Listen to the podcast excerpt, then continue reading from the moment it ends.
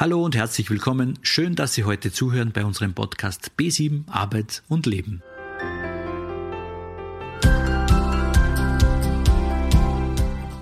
Verspüren Sie den Wunsch nach Veränderung und sind Sie auf der Suche nach Freude in Ihrem Leben? Sie erleben derzeit keinen Bereich, der Ihnen Kraft gibt. Wir haben heute die Lösung für Sie.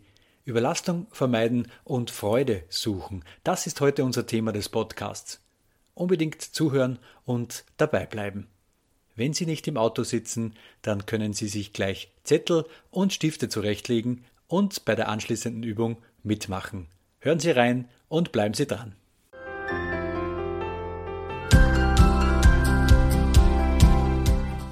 Heute wird es ganz spannend, liebe Hörerinnen und Hörer. Ich freue mich besonders, mit meiner lieben Kollegin Silvia Bölz zu plaudern. Silvia ist fachliche Leiterin der BAM-Beratung, der Beratung für arbeitssuchende Menschen. Und wir lernen heute eine Methode kennen, auf die ich auch schon sehr gespannt bin. Es geht um eine Bilanz, die uns die Freude und Belastung aufzeigt. Besondere Belastung, der Zeitdruck und die fehlende Erholung führen immer öfter zu Überlastung und Burnout. Viele Menschen reagieren verschieden. Während die einen persönliche Energie- und Kraftquellen verstärkt nutzen können, gelingt dies anderen nicht und sie beginnen auszubrennen. Soweit soll es und darf es aber nicht kommen. Und jetzt kommt die Methode ins Spiel. Mit der Freude-Belastungsbilanz scannen wir quasi die Lebensbereiche, damit wir frühzeitig erste Anzeichen wahrnehmen können. Und das ist ganz wichtig, damit wir Ressourcen und Veränderungsmöglichkeiten entdecken. Sie erfahren in sieben Schritten, wie Sie die Freude-Belastungsbilanz richtig anwenden. Bereit? dann stellen wir Ihnen die tolle Methode vor.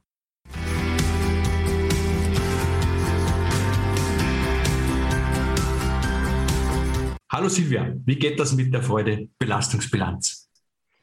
Hallo Thomas. Ja, liebe Hörerinnen und Hörer, ich freue mich, die Freude-Belastungsbilanz vorstellen zu dürfen.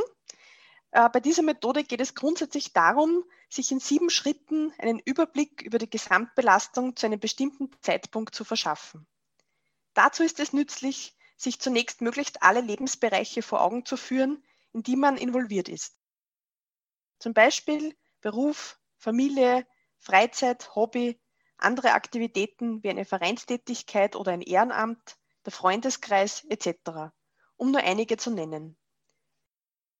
Damit diese Bilanz aussagekräftig ist und Sie bei Entscheidungen oder Veränderungen unterstützen kann, hat es sich als nützlich erwiesen, hier möglichst gründlich zu sein. Schritt 1.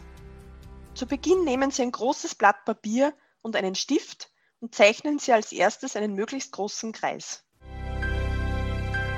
Schritt 2. Nun stellen Sie sich vor, dieser Kreis wäre eine Torte und Sie teilen die Torte in viele kleine Stücke auf. Jedes Stück steht für eine Person oder Aktivität. Zeichnen Sie Stück für Stück alles ein, womit Sie in Ihrem Leben Zeit verbringen, in möglichst kleinen Portionen. Notieren Sie in den Tortenstücken jeweils wem oder was dieses Stück zugeteilt ist. Das werden die einzelnen wichtigen Personen in Ihrem Leben sein, Ihr Arbeitsplatz oder die aktuelle Arbeitssuche, eine Vereinstätigkeit, Hobbys und so weiter. Wie gesagt, wichtig ist dabei, möglichst viele Teilbereiche einzuzeichnen. Sie können dabei sehr gerne Farben oder Symbole verwenden. Schritt 3. Betrachten Sie Ihren befüllten Lebenskreis und seine Teilbereiche mal als Ganzes. Fehlt noch etwas Wichtiges? Bedenken Sie, egal wie klein oder unwichtig etwas erscheint, wenn es Ihre Zeit braucht, ist es Teil Ihres Lebens. Schritt 4. Nun nehmen Sie sich jeden einzelnen Bereich Ihres Lebenskreises Ihrer Torte vor und überlegen, wie viel Freude löst diese Tätigkeit oder diese Person intuitiv in mir aus, wenn ich daran denke. Auf einer Skala von 0 bis 100 Prozent. Wenn Sie einen stimmigen Wert festgelegt haben, tragen Sie diesen Wert in das Feld ein. Schritt 5. Jetzt fragen Sie sich, wie viel Belastung spüre ich, wenn ich an diesen Lebensbereich denke?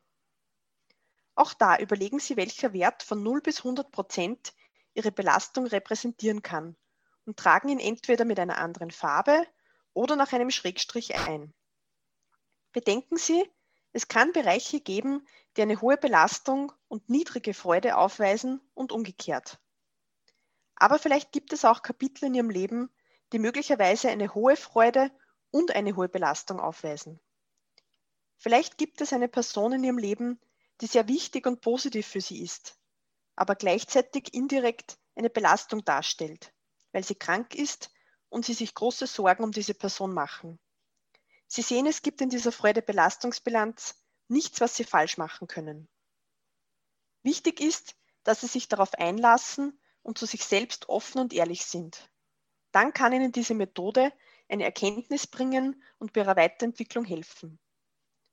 Gehen Sie nun alle Bereiche durch und tragen den Freude- und Belastungswert ein. Man kann statt Freude und Belastung auch die Begriffe tanken und ausgezehrt werden oder geben und nehmen verwenden. Wie es für Sie leichter ist, eine Einschätzung zu treffen. Schritt 6.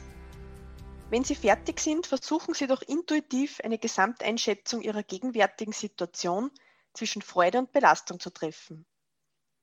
Wie geht es Ihnen jetzt? Schritt 7. Stellen Sie sich mit Blick auf Ihre Freude-Belastungsbilanz folgende Fragen. Womit bin ich zufrieden? Wo sehe ich Problembereiche? Wo ist Veränderungsbedarf? Wo kann und oder will ich etwas verändern? Was kann ich ersatzlos streichen oder delegieren? Durch die Beantwortung dieser Fragen bekommen Sie nach und nach Zugang zu Ihren Ressourcen, aber auch Veränderungsmöglichkeiten. Eine vertraute Person oder auch eine unabhängige Person, wie zum Beispiel ein Berater oder eine Beraterin von B7, kann Sie bei Ihren weiteren Schritten unterstützen und stärken. Ich wünsche Ihnen viel Spaß. Nur keine Angst, Sie entscheiden, wie es weitergeht. Wow, das klingt ja wirklich schon sehr spannend. Ich habe natürlich jetzt noch ein paar Fragen. Hast du noch einen Tipp, wenn es jemandem schwerfällt, diese Fragen zu beantworten? Ja, auf jeden Fall. Ähm, man soll immer daran denken, dass man selbst der Experte seines Lebens ist äh, und dass man sich diese Fragen früher oder später sicher beantworten kann. Vielleicht fällt es in manchen Bereichen derzeit nur sehr schwer, Antwort zu finden. Das ist aber völlig okay. Dann ist einfach noch nicht die richtige Zeit dafür. Man soll sich nicht unter Druck setzen, einfach konzentrieren auf den ersten Bereich vielleicht, der ein bisschen einfacher ist zu klären und die Fragen zu beantworten. Dann wird es immer leichter werden. Mhm. In welcher Situation ist die Freude-Belastungsbilanz besonders nützlich? Also grundsätzlich immer, wenn man den Wunsch nach mehr Energie oder Freude oder Veränderung hat. Bedenken muss man einfach äh, diese Freude-Belastungsbilanz, die kann man immer neu betrachten, verändern oder eben ganz neu erstellen. Sie ist immer eine Momentaufnahme, also wie ein Foto, das am nächsten Tag, im nächsten Monat schon ganz anders ausschaut. Äh, man kann die Freude-Belastungsbilanz auch auf Teilbereiche anwenden. Zum Beispiel kann man seine berufliche Tätigkeit dahingehend anschauen, was am Freude macht oder was eher belastend oder negativ wirkt. Und eventuell sieht man dann, dass man an dem Belastenden relativ leicht was verändern kann durch ein Gespräch oder durch Wissen, was man sich aneignet. Und schon kann eine Belastung eigentlich sich schnell verändern und an sogar beflügeln. In deiner Arbeit mit Kunden, äh, welche großen Erkenntnisse wurden durch die Freude-Belastungsbilanz bei deinen Kundinnen ausgelöst? Also die Erkenntnisse waren sehr, sehr vielfältig, da ja jedes Leben, jede Torte anders ausschaut. Äh, da ist es immer wichtig, dass man sich überraschen lässt. Aber natürlich kann ich gerne ein paar Beispiele erzählen.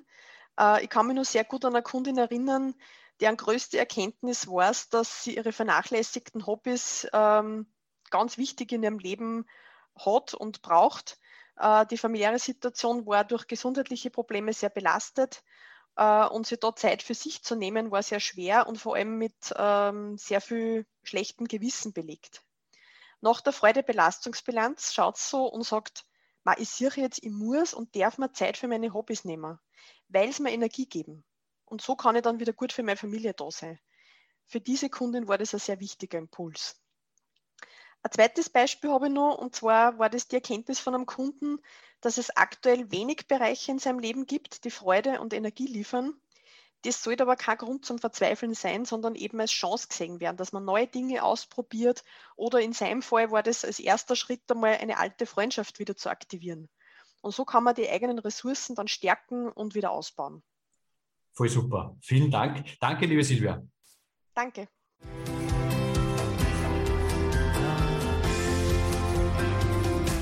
Wir hoffen sehr, dass Ihnen diese Übungen eine kleine Hilfe bieten, damit Sie die Belastungsfaktoren aufspüren, aber noch besser wieder Ihre Freude und Kraftquellen entdecken können. Zeichnen Sie viele, viele Tortenstücke ein, die Arbeitssuche, den Arbeitsplatz, liebe Menschen, in Ihrem Leben. Hobbys, alles, was Ihnen wichtig ist. Betroffene können über eine Freude-Belastungsbilanz frühzeitig erste Anzeichen wahrnehmen und dann Bewegung und Struktur rein in den Alltag bringen. Wir nutzen diese Methode bei BSIM in der Beratung, weil es den Kundinnen und Kunden schon oft geholfen hat. Es geht schnell und macht auch ein wenig Spaß. Das war's schon wieder, liebe Hörerinnen und Hörer. Bleiben Sie unserem Podcast treu. Alles Gute, bleiben Sie neugierig, lieben Sie das Leben.